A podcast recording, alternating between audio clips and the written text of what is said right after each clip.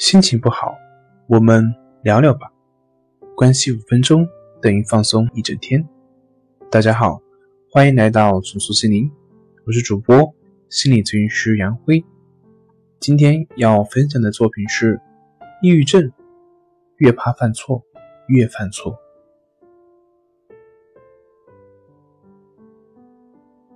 你对犯错的担心，还有自我的苛求、沉思。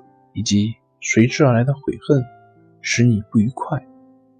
这种担心使你犹豫不决，与人隔绝，也阻止你去冒险。这样你怎么能尝试新的事物？因为可能犯错，你陷入了害怕与担心之中。但事情不一定会到如此的地步。我们会看到，错误是游戏的一个组成部分。是人生的一个组成部分。我的目标不是消除错误，而是学会与错误的共处，接纳它，甚至利用它，让我们成长。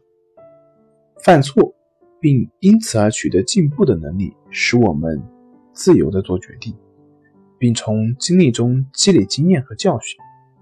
一个好的决策者明白，错误在游戏中不可避免。他们善于快速的接受错误，减轻损失，并据此做出下一个决定。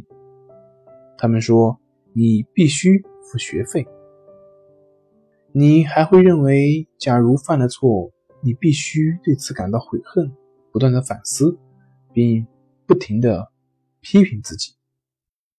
难怪你要不惜一切代价避免错误。你认为你。无法忍受犯错后的悔恨。你不了解，人人都会后悔，而这种后悔可能是暂时的。